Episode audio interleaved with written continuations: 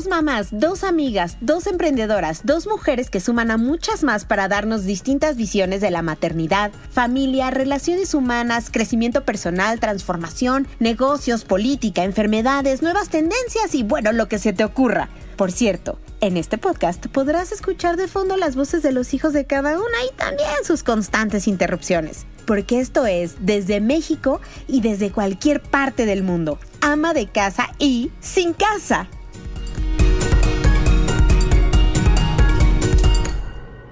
Alcalá, ¿cómo estás? No sé por qué, pero hoy me moría por decirte Alcalá. No Muy sé, como seria. Muy la cosa de los apellidos me gusta, como que me da, no sé. Es que se me hace que hoy vienes filosa, Chulis. A mí se me hace que hoy vienes filosa, le sacaste este filo a la navaja.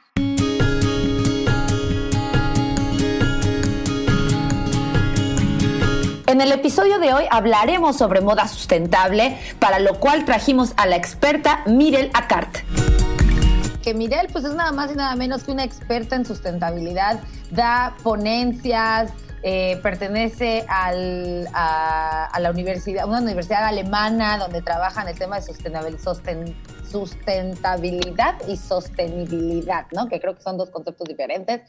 Y, bueno, pues ella es una experta, así que Mirel, bienvenida, gracias por estar con nosotras esta mañana de, de Asia, Noches de México.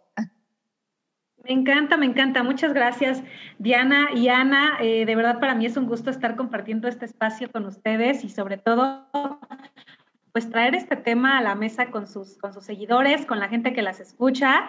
Y pues yo encantada de poder compartir este, este tema y complementar la información que seguramente ustedes ya por ahí traen. Oye, antes de que Ana se suelte, que sabemos que trae la, la, la, espada desenvainada. La espada desenvainada. Exacto. sabemos que hoy anda con todo, hoy, Anita.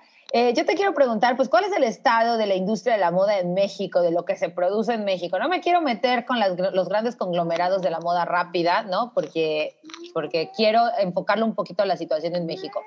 Bueno, hay un panorama... Eh tenemos los dos panoramas, el buen panorama y el panorama un poco sombrío. La verdad es que la industria de la moda como tal ha tomado grandes pasos en los últimos años en México.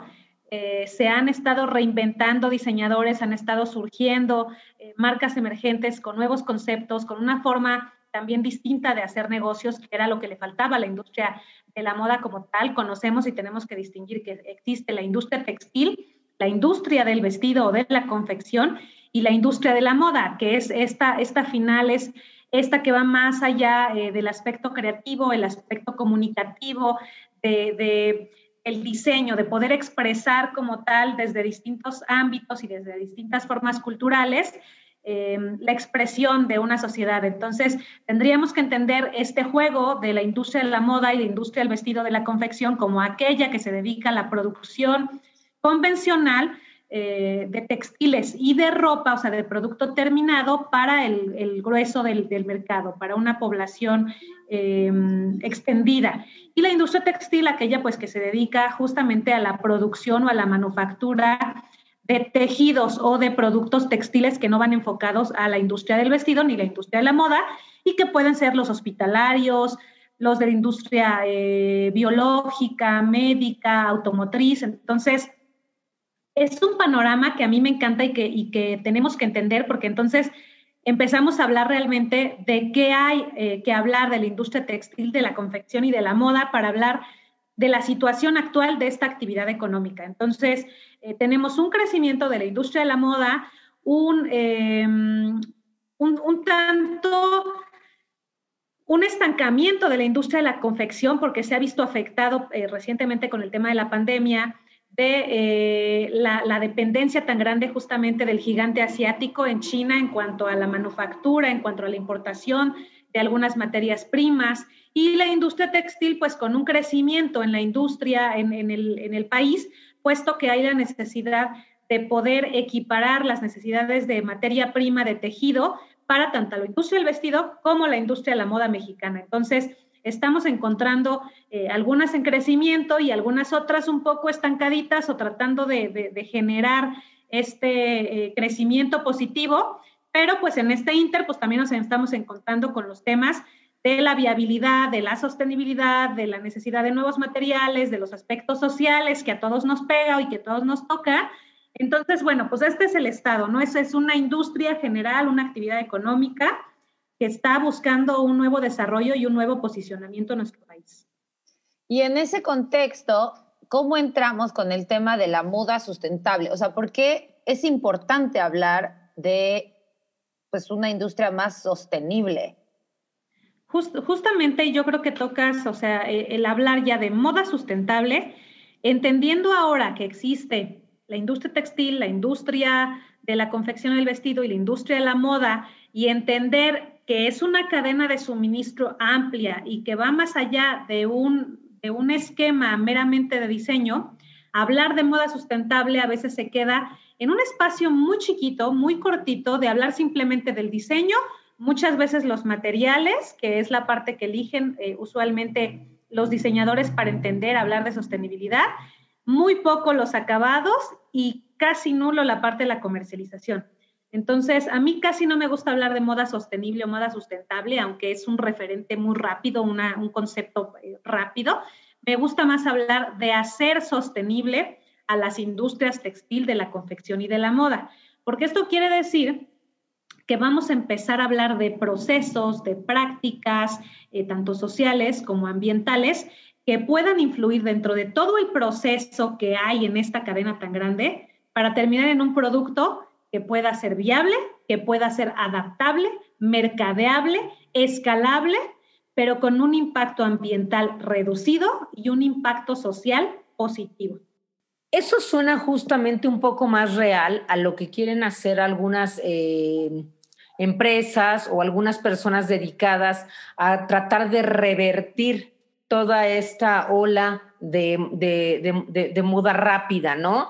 Y de moda rápida me refiero a las grandes eh, cadenas de, marcas o de ropa, pues, que, que, sacan cuatro, cinco, seis, siete, veinte temporadas en un, en un día, digo, en un día, en un año, perdón. O sea, sacan muchísimas temporadas a lo largo de un año y que además es demasiado barata la ropa y entonces fomentan también, eh, pues, que la gente esté comprando constantemente eh, durante el año, ¿no? Y hay gente que tiene ya unos eh, armarios enormes, ¿no?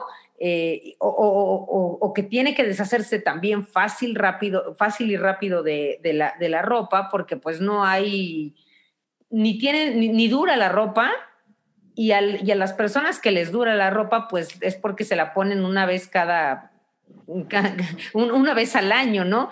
Pero esto que estás diciendo a mí de repente me suena un poco más real, porque no es tratar de revertir todo, ¿no? Sino, sino pues ser como más consciente de las buenas prácticas. ¿En qué consisten esas buenas prácticas, Mirel? Eh, justamente yo creo que es muy, muy importante esto que mencionas, ¿no? Que existen estas eh, también grandes marcas y a veces se sataniza mucho el tema de las grandes marcas versus las marcas emergentes, de decir es que las chiquitas son aquellas que lo pueden y las grandes es que están comercializando esta moda o esta ropa barata. Sin embargo, pues tenemos que entender también, y entramos ahí en estos temas de las prácticas, que la sostenibilidad es eh, una medicina específica para cada quien. No podemos hablar de sostenibilidad en macro al mismo nivel que en micro, para cada proyecto y para cada eslabón, en cada, en cada fase de la cadena de suministro y de la cadena de producción, existen diversas prácticas que podemos implementar. ¿Con cuáles podríamos mencionar y con cuáles podríamos eh, ir? Un poquito dos escenarios, ¿no? Las, las grandes o, grandes y un poquito las medianas y de las medianas a las micro, ¿no? Entonces, un tema sí siempre muy importante que tocan las micro es el tema de los materiales. El, es que quiero eh, trabajar con materiales de menor impacto ambiental o materiales sustentables. Uno, tenemos que entender que no existe un material 100% sostenible, no hay nada 100% sostenible ni 100% ecológico, pero sí de menor impacto ambiental, que era lo que mencionaba. Entonces, muchas veces para estas pequeñas eh, marcas o micro, el, el, incorporar materiales de nueva generación o de menor impacto ambiental es una buena guía y una buena práctica. Sin embargo, no muchas veces es la práctica más viable económicamente. Habría también que tener siempre de base que el concepto de sostenibilidad conlleva tres pilares, el social, el ambiental y económico. Y muchas veces le damos el menor peso o, las, o las pequeñas empresas le dan el menor peso a lo económico. Si una empresa o un proyecto no es económicamente viable, no es sostenible, no se va a poder sostener. La razón de ser de toda empresa es ser económicamente sostenible, viable, para poder, entonces sí, aportar al, al entramado social y ahora incorporar la responsabilidad ambiental. Entonces, ¿qué pasa cuando estas pequeñas empresas empiezan a trabajar con materiales sostenibles que hoy todavía son un poco caros, todavía no son eh, tan democratizados en el precio? Pues que resulta ser una, una estrategia no tan viable. ¿Qué pueden hacer o cuáles son las prácticas viables económicamente también de las chiquitas? Políticas de posconsumo, identificar eh, dentro del espectro social qué es lo que ya se está viendo, se está haciendo bien en materia, eh, en materia positiva, es decir, qué estoy incorporando, trabajo con minorías, trabajo con grupos desfavorecidos, estoy trabajando con algún taller o con costureras a las, que, a las cuales les estoy dando alguna especie de seguridad social, eh, estoy reutilizando, por ejemplo, en este caso, incluso en mi taller, agua de lluvia para lavados. Eh, estoy utilizando acabados libres de cromo o de plomo. Eh, no estoy utilizando acabados que tienen plastisol, sino estoy buscando algunos otros acabados convencionales. tengo políticas de postconsumo, de manera que tal vez mi pieza eh, yo la vendo y entonces nunca, usualmente no sucede que, el, proveedor se comunica con el cliente final para preguntarle, oye, ¿cómo fue tu prenda? ¿Te duró? Este, ¿Qué pasó? Porque no, a veces no nos gusta saber que pues posiblemente la prenda se rompió el otro día, las costuras no aguantaron. Eso ya, eh, tener esta política de sustentabilidad de post-consumo con el cliente es una estrategia de sostenibilidad muy buena porque nos va a dar la posibilidad de entender cuál es nuestro, nuestro producto, el ciclo de vida, cómo se usó y mejorarlo. Entonces, cuando una prenda se mejora, estamos ya incorporando una estrategia de sostenibilidad. Cuando estamos haciendo eh, este contacto, esta comunicación con nuestro usuario final o cliente directo y entender sus necesidades es una política de sostenibilidad social. Cuando estamos entendiendo el uso de los materiales y la eficiencia de estos, así sea un algodón o un poliéster, estamos haciendo sostenibilidad ambiental porque también hay que entender que las materias primas o las fibras, algunas tienen una huella ambiental más alta en la producción y otras en la fase de consumo. ¿Qué pasa con las fibras sintéticas? No requieren tanto lavado ni planchado. ¿Qué pasa con las fibras naturales? Necesitan más lavado y planchado. Entonces hay que empezar a nivelar. Si nos vamos a un punto medio, que es lo que está sucediendo con las grandes marcas, tienen la capacidad de instalar eh, sistemas eh, de energía eólica, de energía solar, eh, plantas de tratamiento de aguas residuales, corrientes de aire colado, de gas colado, la incorporación de nuevos materiales que es un poquito más viable porque tienen el acceso a estos materiales a través del incentivo económico. Entonces, existen otro tipo, eh, otro tipo de estrategias que también pueden ir ligadas al sistema de trazabilidad, eh, de entender cómo está la prenda, en dónde está la prenda, un sistema de logístico inverso, que esto quiere decir que un camión de reparto no se vaya eh, solo lleno en una ida y vacío de regreso, porque entonces el gasto energético y la huella ambiental pues crece. Entonces, es entender que para cada empresa y cada, para cada proyecto, dependiendo de su tamaño y lo que, las actividades que realiza, existen estrategias de sostenibilidad. Entonces, estas son las prácticas. Y dentro de estas estrategias de sustentabilidad me viene a la mente, no sé si en México ya lo está haciendo HM, pero en Europa tiene esta, esta cosa donde tú llevas una, una bolsa de ropa vieja y te dan un cupón de, o sea, un cupón que vale no sé qué, y ellos dicen, no lo sé porque nunca lo he seguido, ¿verdad? No he ido a seguir el proceso, pero ellos dicen que tú les das una, una bolsa de ropa vieja que no tiene que ser de H&M, puede ser de donde sea, y ellos van a reutilizar esa ropa para hacer otra ropa. No sé tú qué sabes al respecto, no sé si haya otras marcas haciendo algo similar, si esto realmente tiene que ver con la sostenibilidad o es nada más una cosa de marketing, ahí como para que uno se sienta menos culpable con lo que se compra después. Pues está un poquito en, juego eh, la viabilidad de esta estrategia. Por un lado, pues en México sí, también lo están haciendo, es una política global. Em, tienen muchas políticas globales, eh, H&M bastante interesantes en sostenibilidad ambiental. Les falta trabajar temas sociales, como muchas marcas, pero sabemos que, bueno, todo es un proceso y si a veces en nuestras casas nos cuesta trabajo reciclar o poner un botón o coser una blusa, pues imaginemos una industria que emplea más de 75 mil millones de personas, eh, que, que, incorpora una cantidad del Producto Interno Bruto de muchos países y que entonces las decisiones pues empiezan a pesar más. Eh, definitivamente en México lo están haciendo. Muchas veces lo que pasa con la reciclabilidad, uno es que no tenemos políticas de recuperación de textiles en casa habitación del gobierno, ¿no? Podemos separar y recogen la basura orgánica, la inorgánica, ahora el papel, el, aluminio, el cartón y estas cosas, pero no hay una recuperación de textiles. Entonces, lo que está haciendo H&M es, bueno, ¿cómo le quito el problema al usuario de tener estas bolsas de ropa que se manchó, que se descosió, que ya no me gusta, que ya no me sirve, que está deslavado, que lo que sea? Y que los tenemos muchas veces en las bolsitas en el closet ahí, no sabemos qué hacer con ellas, algunas se convierten en el trapo y otras pues de plano se van como tal hacia la basura, ¿no?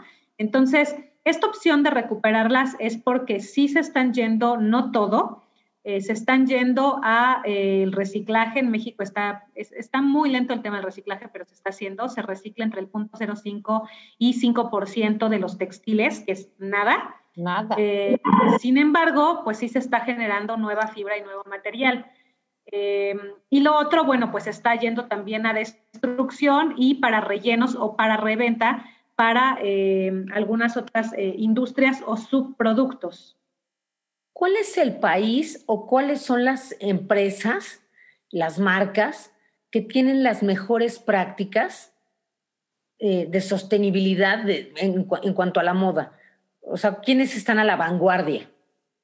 De países, la verdad, y en cuanto a temas de reciclaje, Alemania lleva un camino muy, muy, muy avanzado. Se recicla más del 65% de los textiles eh, para generar nueva materia prima. Eh, tienen unas de las ferias internacionales más importantes respecto a la generación de nuevos materiales, el impulso a la tecnología y a la ingeniería textil de menor impacto ambiental. Em, tienen un proyecto, es una, una diseñadora, una ingeniera alemana que creó un biomaterial, un biotextil y un bioplástico a partir de la caseína de la leche, el cual puede ser un material de nueva generación muy interesante y que se puede replicar, que es, es escalable. Eh, entonces, bueno, es uno de los países con mayores avances en materia de sostenibilidad para la industria textil. Perdona, ¿cuánto recicla Alemania? Porque justo ahí no, no alcanza a escuchar. Más del 65% de sus textiles. ¡Wow! Es un montón. Es impresionante, la verdad es que es impresionante. Eh, y en cuanto a marcas, la verdad es que me ha resultado bastante interesante de marcas grandes eh, que están haciendo procesos. Es eh, Levi's, tiene un proceso muy interesante ahorita de recuperación de aguas, de utilización de materiales de menor impacto ambiental, de trazabilidad, proyectos de transparencia a través de los reportes de sostenibilidad que están implementando, una apertura muy fuerte en cuanto a hablar de lo que se ha hecho mal y lo que se sigue haciendo mal pero lo que se está buscando hacer bien. Entonces, eh, a mí me parece una, una, acción muy importante de esta, de esta empresa y que se está replicando en, en, los Levi's de diferentes países. Entonces, me encanta que están aperturando esta comunicación, que tienen proyectos eh, eh, donde incorporan o, reciclan, reutilizan el agua, que se llaman estas colecciones waterless, el wasteless, que también están hechos de, de de plásticos, de PET reciclado con eh, algodón reciclado, están utilizando hemp, están utilizando eh, tencel, vaya, muchas materias primas de nueva generación que tienen procesos de certificación y de trazabilidad eh, muy importantes. Entonces yo creo que esta empresa lo está haciendo, lo está haciendo bien. Tenemos por ahí también a Econil, que trabaja con algunas marcas de ropa ya consolidadas, tanto grandes como chiquitas, es una empresa que se está eh, dedicando a recuperar los plásticos del océano, todos esos plásticos eh, que llegan a los océanos y que se dice justamente que para el 2030 y 2050 podría haber más plásticos en el mar que peces. Entonces, esta empresa está recuperando mallas de pescar que se quedan en los océanos y plásticos para convertirlos en eh, poliéster regenerado y nylon regenerado. Entonces, este nylon que al final es una materia prima, eh, cuando es virgen sintética, provenientes del petróleo, está reduciendo la utilización de materia prima virgen y por otro lado quitando o eliminando una problemática que es la contaminación de los océanos. Entonces, me encanta este proyecto también y eh, el proyecto de circularidad y que trabajan con marcas grandes y marcas chiquitas. Entonces, eso la verdad aquí me, me, parece también muy impresionante. Eso de trabajar con marcas grandes y marcas chiquita, chiquitas significa que el volumen de compra no tiene que ser tan grande para poder adquirir su materia prima, ¿no? Así es, así es. Entonces pueden trabajar a grandes volúmenes o volúmenes eh, pequeños para estas marcas emergentes que están o medianas que están considerando la utilización de este tipo de materiales. Oye, y traza, cuando hablamos de trazabilidad, perdón, yo porque no, no ubico el término, pero trazabilidad sería la capacidad de saber de dónde, desde dónde viene tu materia prima. Así es, es un proceso en el que tal cual la palabra trazas empiezas a identificar eh, de dónde proviene un material o dónde se encuentra una vez que este material ya llegó a su siguiente fase y que se incorpora con un proceso de producción, en dónde está y luego hacia dónde va. Entonces, que podamos identificar y ver un poquito de forma transparente o eh, mucho más entendible en dónde se encuentra un producto y por dónde ha pasado, porque tener trazabilidad y tener transparencia o acceso a la información eh, puede resultar en identificar y en reducir impactos y gaps, incluso económicos, que eso pues es parte de la sostenibilidad eh, económica, que puedan afectar el producto en su, en su fase final, en su fase incluso de, precio de punto de venta o en los impactos en pérdidas que puede haber durante su proceso de producción. Mirel, yo sé que dentro de, bueno, la diferencia entre México y Alemania es enorme, abismal, ¿no?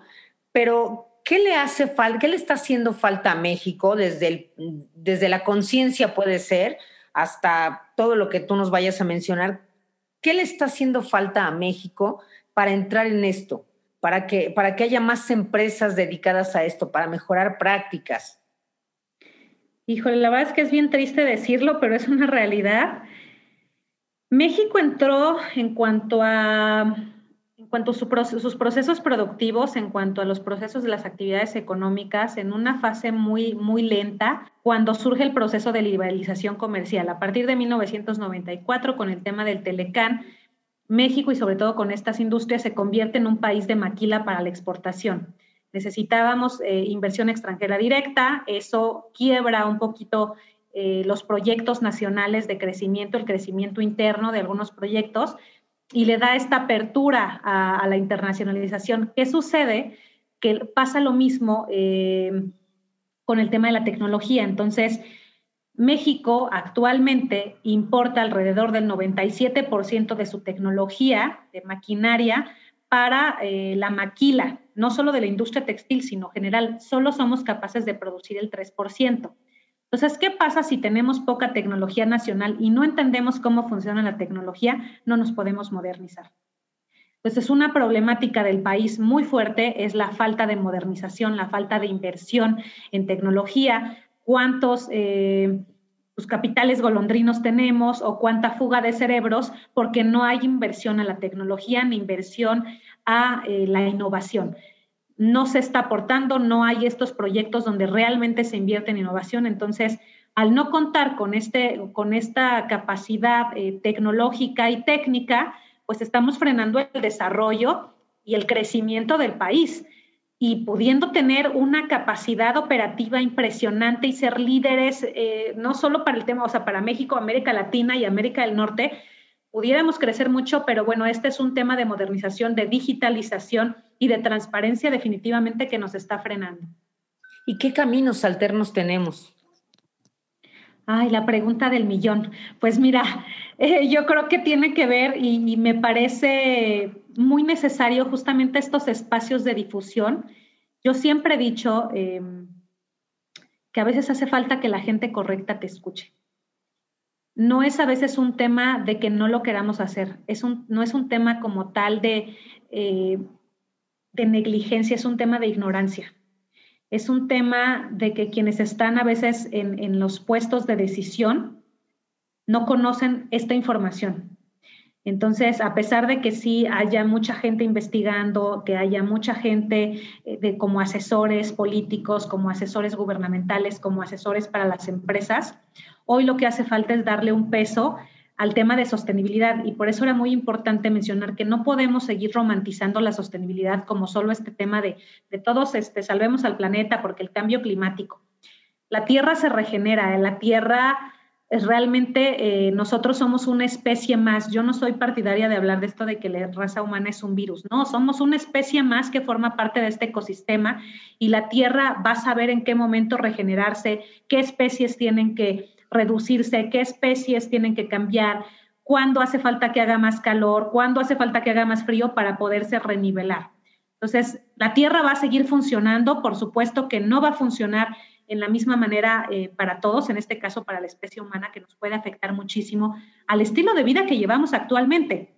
Entonces tenemos que entender que la sostenibilidad es, la, es hacer eficiencia y hacer perdurabilidad. Ser sostenible significa mantenerse en el tiempo. Si queremos mantener en el tiempo operaciones, productos, estilo de vida, forma de vida, de manera más responsable y consciente, necesitamos empezar a hablar de sostenibilidad corporativa, de eficiencia y sostenibilidad, de diferentes estrategias que conlleven el aspecto económico de frente, porque al final es la forma en la que vivimos, pero tenemos que hacerlo responsable. Entonces, tener ingenieros ambientales tiene que ir de la mano de economistas, especialistas en desarrollo sostenible, de analistas en sostenibilidad corporativa, que, entonces eh, puedan generar estos cambios en los modelos de negocio para que entonces seamos económicamente viables, socialmente solidarios y que tengamos una coexistencia eh, con los recursos planetarios. Oye, me encanta hablar contigo porque es la primera vez que hablo de este tema y que todo el peso no está en el consumidor.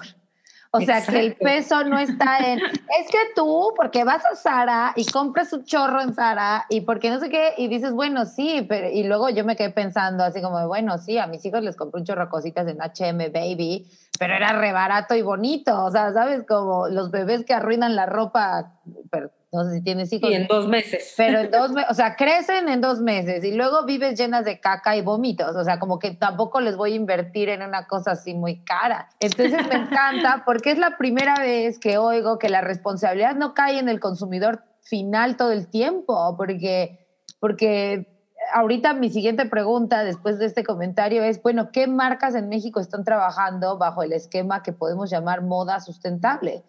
¿No? Entonces, un número uno, qué interesante que lo hables desde el punto de vista de la producción y no del, ahora sí que de los dueños de los medios de producción, aunque me escuche muy marxista, pero verlo desde ese lugar y no solo del, del, consumidor final, que finalmente uno también está en sus otras industrias, ¿no? O sea, no es como que los que compramos en Zara tampoco somos, eh, ¿sabes? Somos la perrada, pues, ¿no? Y número dos, pues como consumidores finales, lo que nos toca a nosotros, lo más aterrizado, lo más cercano, pues qué práctica, o sea, como qué marcas en México y o América Latina, porque finalmente pues esto nos escucha la gente de habla hispana en todo el mundo, eh, podríamos adquirir o podemos saber que, que estamos consiguiendo un producto que verdaderamente está siguiendo los procesos eh, primero que nada, sí, lo que mencionas del tema del consumidor, se le deja mucho la carga al consumidor y es verdad que hay por ahí una frase de una compra es un voto, y por, o sea, y sí, pero no podemos dejar la carga a los usuarios finales. Cuando vivimos en, en un mundo acelerado y donde no siempre estamos todo el tiempo este, ahora sí que con el tiempo y con el teléfono en mano para a ver dónde compro cuando tienes una necesidad, cuando lo que comentas, ¿no? Tienes un bebé o niños chiquitos que lo que necesitas es salir del paso, que lo más rápido es ir al centro comercial y no a, andar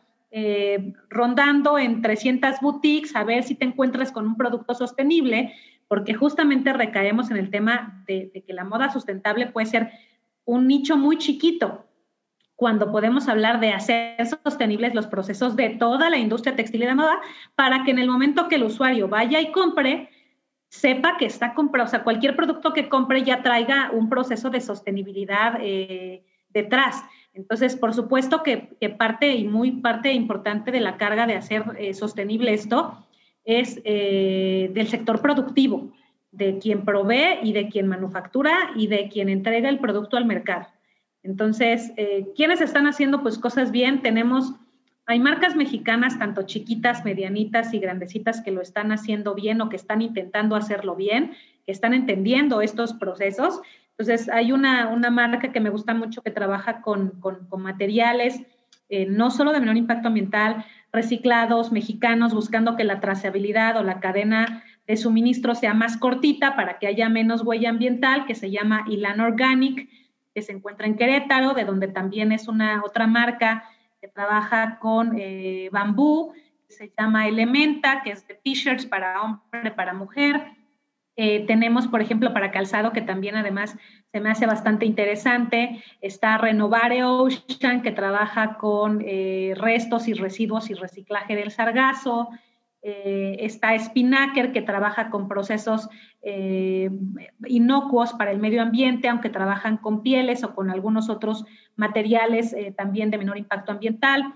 tenemos Alejandra Raw, tenemos incluso como marcas mexicanas que están buscando procesos cortos, Love, Nicolás y todas estas marcas que sí son de moda, digámoslo, low cost o moda masiva, pero mexicanas y que eh, eso ya reduce también su huella mental. Vanity, por ejemplo, Julio, este... Oye, que además disminuyendo la huella mental, porque al ser producidas en México, la huella de carbono es menor que andar mandando traer las cosas de, del exterior. Sí, por supuesto.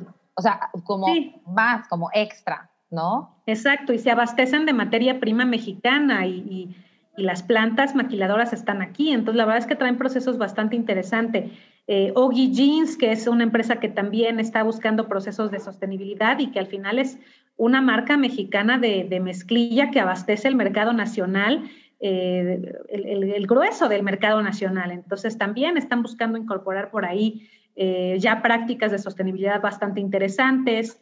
Eh, marcas como FF Sostenible, que es de, de, piezas para caballeros, Someone Somewhere, que trabaja también con comunidades, Fábrica Social, eh, Ajay, que es una marca de calzado, botas que están utilizando además eh, este material de la piña, que es un material bastante interesante. Eh, Sigua, una marca de moda con un concepto bastante interesante. Ella es francesa, pero tiene base aquí en, en México y tiene un proceso de diseño muy interesante y está incorporando procesos de sostenibilidad. Eh, híjole, la verdad es que hay bastantes marcas. Me encantaría mencionar este, muchísimas más, pero bueno, pues a veces se te van por ahí eh, proyectos de, reciclaje como, o, de, reincorporación y renta, como podría ser Verde Permuta, Troquer, eh, Trendier, que son eh, mercados de segunda mano. Proyecto Caliche, que utiliza materiales también de reciclaje, Selvaji Swimwear, que es una de las primeras marcas mexicanas que utilizó esta, esta fibra Econil de la que les platicaba. Fue la primera marca mexicana en utilizar esta fibra.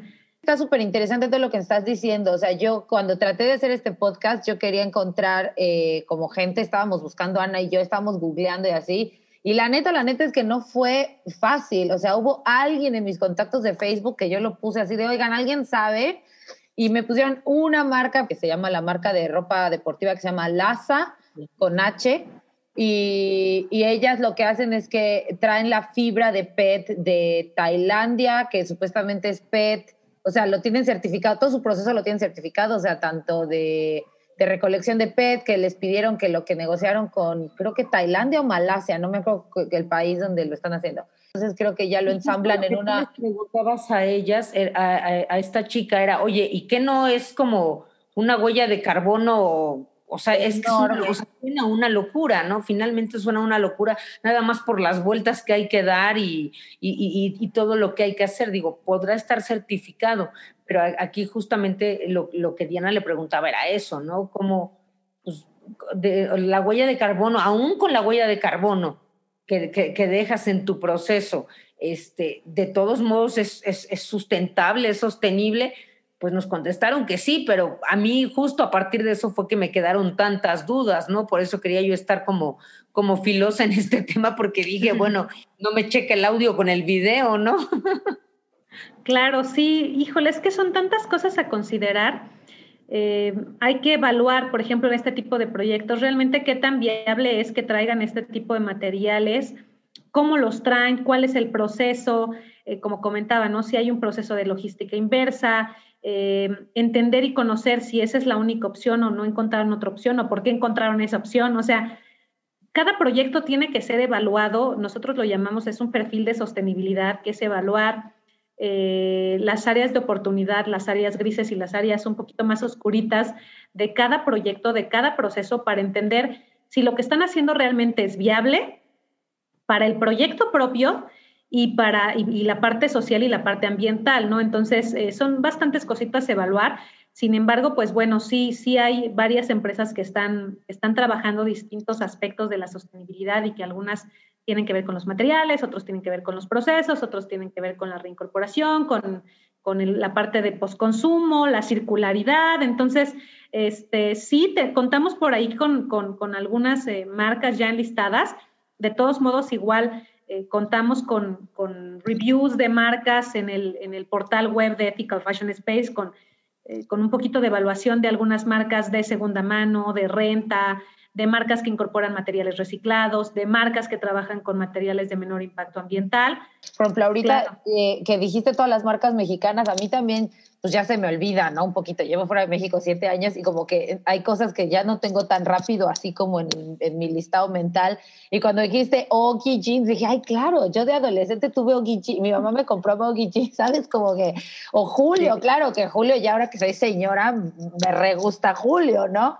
Este, o Vanity, mi mamá compró Vanity toda su vida. Eh, ¿Sabes? Como que ahorita que dijiste marcas, dije, ay, sí es cierto, esas marcas son mexicanas.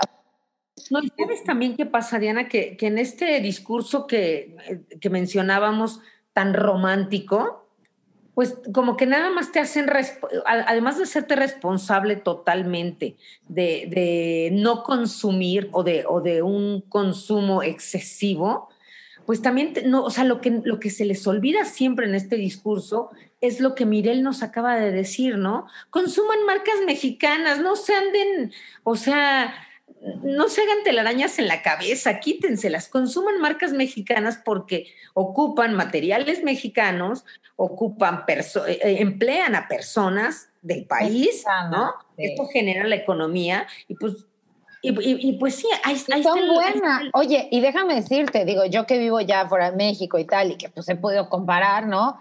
La neta que son buenas, o sea, la figura que te hace Julio no te la hace ninguna otra marca, te lo juro. O sea, yo sé que cuando estás adolescentita y usas Shaza, pues no hay tema, ¿no? Porque tienes el cuerpo divino. Pero después, cuando pasa la edad, ¿verdad? Pues uno ya necesita una ayudita con los patrones. Ay, cálmate, Alcalá. Este,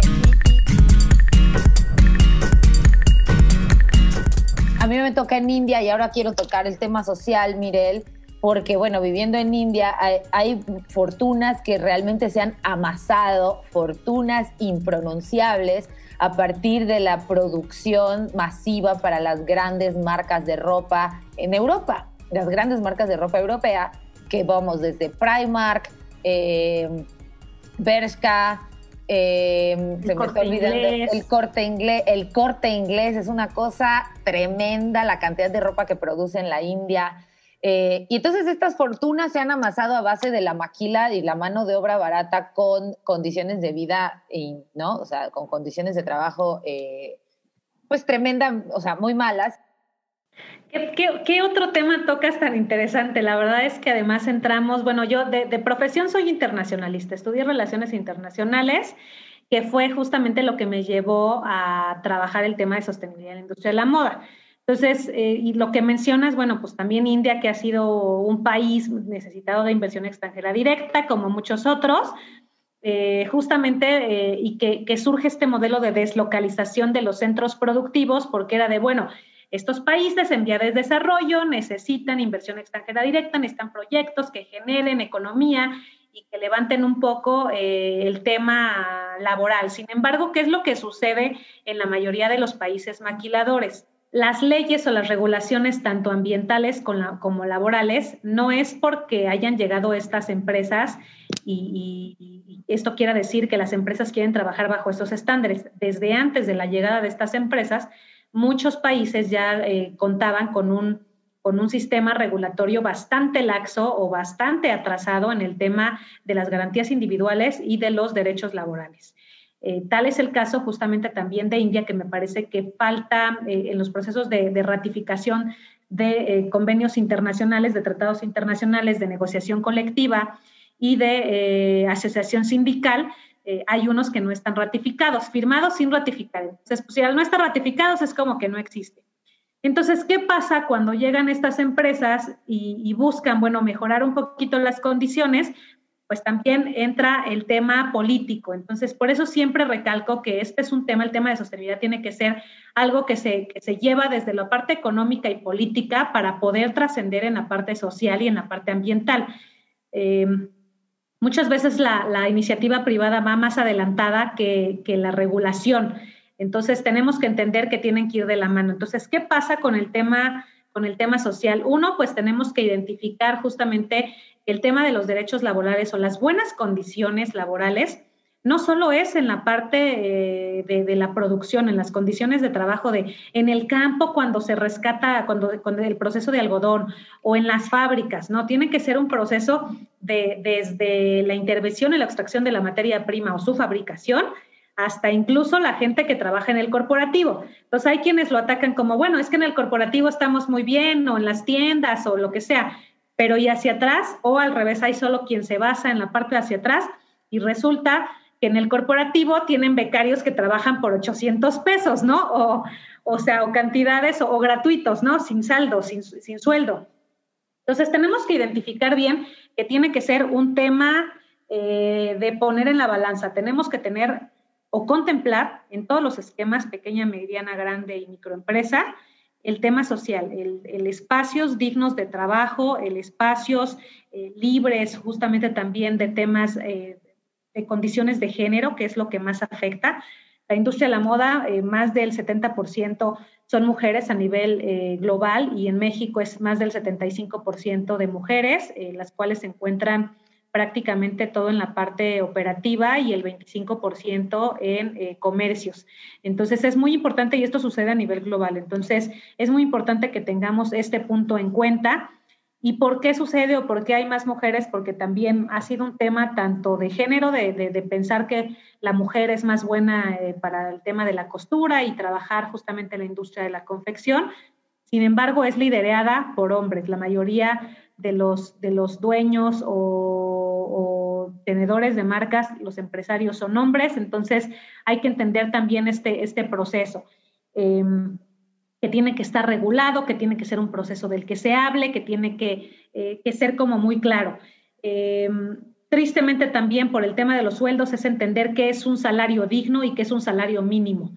El salario mínimo no es lo mismo que el salario digno que establece la Organización Mundial de, Organización Internacional del Trabajo respecto a que éste requiere cumplir con las condiciones necesarias para una vida digna en donde se cubran las necesidades básicas de ocio, de salud y algunas otras. Entonces, cuando llegan a países justamente en vías de desarrollo con este tipo eh, de regulaciones tan laxas, las empresas tienen que fijar un salario digno y no basarse en el salario mínimo del país de acogida, que eso es súper importante. Eh, lamentablemente para el caso de México, México se encuentra de los países de la Organización para la Cooperación y el Desarrollo Económico en el país de menor desempeño de salarios a nivel eh, justamente de esta organización, incluso por debajo de países como Chile o Turquía, que son economías bastante similares a la nuestra. Entonces, es la verdad que híjole, es que muy malantable porque parece circo. Entonces, entendiendo justamente esto de un salario mínimo y un salario digno, podemos establecer las bases eh, en una sociedad, en una, en una corporación, en una empresa, cómo se debe de fijar el salario y no basándonos en estos mínimos regulatorios porque no van a cumplir con las necesidades básicas de los trabajadores. Entonces, eso pues es como de las ahí empieza el círculo vicioso, porque entonces, ¿cómo, o sea, porque pues los salarios básicos te aseguran costos de producción más baratos, ¿no? Y más allá de círculo vicioso, Diana, yo hablaría de complicidades, porque, porque no, no nada más, o sea, me encanta Mirel porque, porque de alguna manera nos descarga de ciertas responsabilidades, ¿no? O descarga de ciertas responsabilidades a algunos sectores. Pero al final, por ejemplo, si una empresa entra a un país, como que como lo dijo Mirel, tiene leyes laxas o tiene este, espacios donde, donde pueda caber el agandalle, pues es, en México decimos que tanto peca el que mata la vaca como el que le ata la pata, ¿no? Y entonces tienes un país con, con vacíos legales o con laxitud en las leyes y aparte, pues la empresa, la otra, la empresa anda buscando dónde pasarse de lanza, ¿no? Donde se puede pasar de lanza con la gente, ¿no? Se juntan el hambre y las ganas de comer. Siempre o estamos acostumbrados a deshumanizar a las empresas. Siempre hablamos de las empresas y el gobierno como estos entes, como si no estuvieran compuestos de personas, ¿no? Claro. Yo creo que lo que está sucediendo actualmente, y, es algo que visibiliza también mucho la pandemia, es la débil estructura social que tenemos. Eh, la, la necesidad de la solidaridad, la necesidad de entender que, hay personas detrás de cada, de cada organización y de cada organismo, ¿no? Entonces, lo que está sucediendo justamente es que también las empresas están humanizando. Las personas como ustedes y como yo, que hemos sido parte alguna vez de alguna empresa o somos actualmente parte de alguna empresa, eh, justamente empezamos a, tener estos cambios eh, y estas crisis sociales porque hay un proceso de cambio, porque estamos evolucionando, porque estamos buscando mejores condiciones. Y entonces, estas, todas estas personas que están o que incorporan, que son, eh, que forman estas empresas, pues hoy están entendiendo que las condiciones tienen que cambiar, que también el acceso a los recursos eh, requiere costos un poquito más altos, que el precio va a tener que subir, pero que si el precio tiene que subir, eventualmente en todo, o sea, que todo va afectando, es una cadenita, eh, los salarios tienen que subir y si los salarios suben simplemente es ir mejorando la calidad de vida de todos. Por eso hablamos de que, por eso no me gusta hablar de, de, moda sostenible, sino de proyectos económicos sostenibles, de hablar de desarrollo económico sostenible y entender que el desarrollo y el crecimiento es muy distinto. Las empresas hoy ya no pueden seguir creciendo desmesuradamente ni la población ni la sociedad. El desarrollo se basa en las, en las características cualitativas más que cuantitativas. Entonces, tenemos que, desarrollarnos o crecer en calidad más que en cantidad en calidad de productos, de servicios, eh, de mejora de operaciones, de procesos, de la utilización de los recursos. Y siempre digo, los recursos cuáles, no solo los económicos, que son muy importantes, los, el talento humano, los sociales, los tecnológicos, los técnicos, comunicacionales, logísticos, si hacemos eficiencia de recursos, vamos a hacer ahorro. Y si hacemos ahorro, entonces podemos implementarlo en estrategias sociales y ambientales que pesen sin que esto repercuta en un precio final mucho más alto. Por eso tenemos que hablar siempre de industrias sostenibles, de proyectos económicos creativos, pero ejecutores también de cambio. Entonces, eh, yo creo que sí es un ciclo, pero este ciclo empieza por la conciencia social. Mire, a mí me gustaría que nos compartieras tus redes sociales, dónde te puede encontrar la gente, dónde puede conocer más de, toda tu sabiduría, porque la verdad es que siento que podemos seguir hablando contigo tres horas, nada más que ya se nos acabó el tiempo. Ya se nos acabó el tiempo. Ay, qué rápido. Y a mí que me encanta, ¿no? Es que yo siempre digo que yo hablo mucho, pero porque me, encanta este tema, entonces es como vaciar un poquito siempre. No, va a haber parte dos, Mirel, va a haber parte dos, nada más deja que le encontremos cómo, pero va a haber parte dos. Me parece perfecto, yo encantada de estar por aquí con ustedes. Me encantaría invitar toda la vida.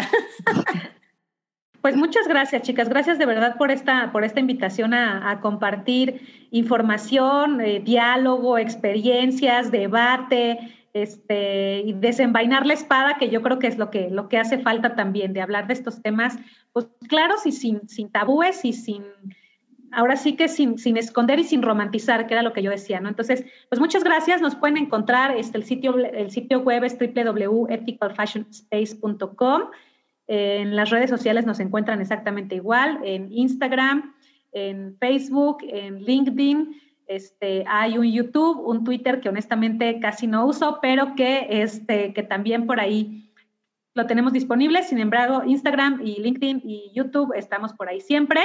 y el correo es info arroba ethicalfashionspace.com. Y pues nada, que nos sigan. La verdad es que eh, trabajamos mucho con empresas y con proyectos, así que siempre tenemos cursos eh, disponibles, este, tanto para usuarios como para todo tipo de proyectos y mercadólogos, financieros, todo el mundo que se incorpore o que trabaje en la industria textil de la confección y de la moda, que quiera aprender de sostenibilidad, pues tiene siempre todas las herramientas eh, dispuestas a través de nosotros para, para apoyarlos. Increíble, porque por ahí capaz nos oye alguien que está teniendo un emprendimiento y está pensando cómo lo puedo mover más algo más sostenible y pues no sabe ni por dónde empezar, ¿no? O sea, emprendimiento o no, ¿eh? O empresa grande consolidada que quiera hacer cambios, este, o instituciones gubernamentales que les hace falta por ahí una manita de información, pues también. Claro que sí. Oye, pues un placer, Mirel. Estoy muy feliz por esta entrevista. Me encantó porque realmente pusiste los puntos sobre las IES que nos hacía mucha falta eh, a tanto Ana como a mí. Esto era lo que, o sea, esta era la carnita que estábamos buscando. Así que muchísimas gracias por, por haber aceptado esta entrevista y pues nos vemos la próxima semana, Ana. Claro que sí, Alcalá. Mirel, mil gracias. Besos amas de casas y sin casa de casa.